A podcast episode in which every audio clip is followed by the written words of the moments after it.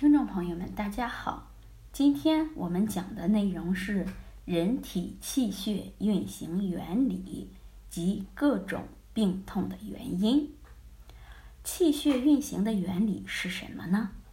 气血从脾出发，在热力作用下，气上升，携带血上行。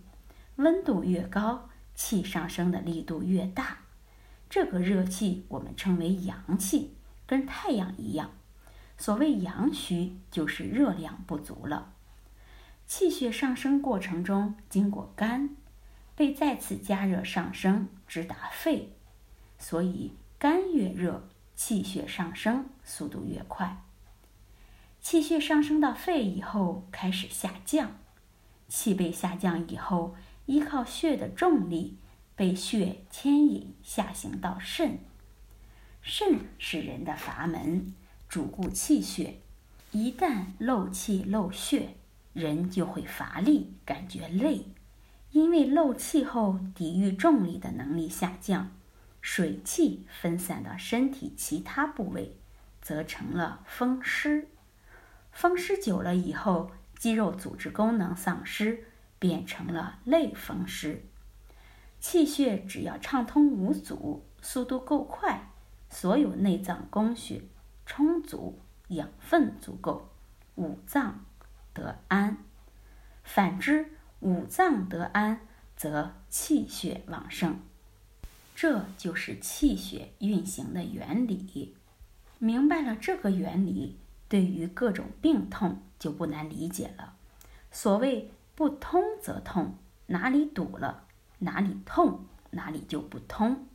为什么会堵？因为血是会凝固的。输过血的人都知道，天冷的时候输血过慢，血液就会凝固。在人体内也是这样。如果气血循环慢，哪里遇冷，哪里就凝结，产生血瘀。越慢越堵，越堵越慢。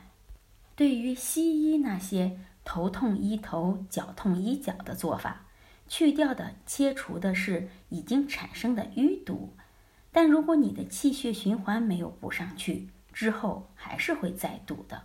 所以，局部活血化瘀以后，从根本上补气补血才能根治。很多时候，我们需要借助天力、阳气和外界环境湿度的变化，比如阳虚体质。在夏天借助天力容易补，而阴虚体质在冬天容易滋阴进补。好，这就是我们今天讲的人体气血运行的原理及各种病痛的原因，希望能对大家有所帮助。欢迎大家关注、评论和点赞，谢谢大家。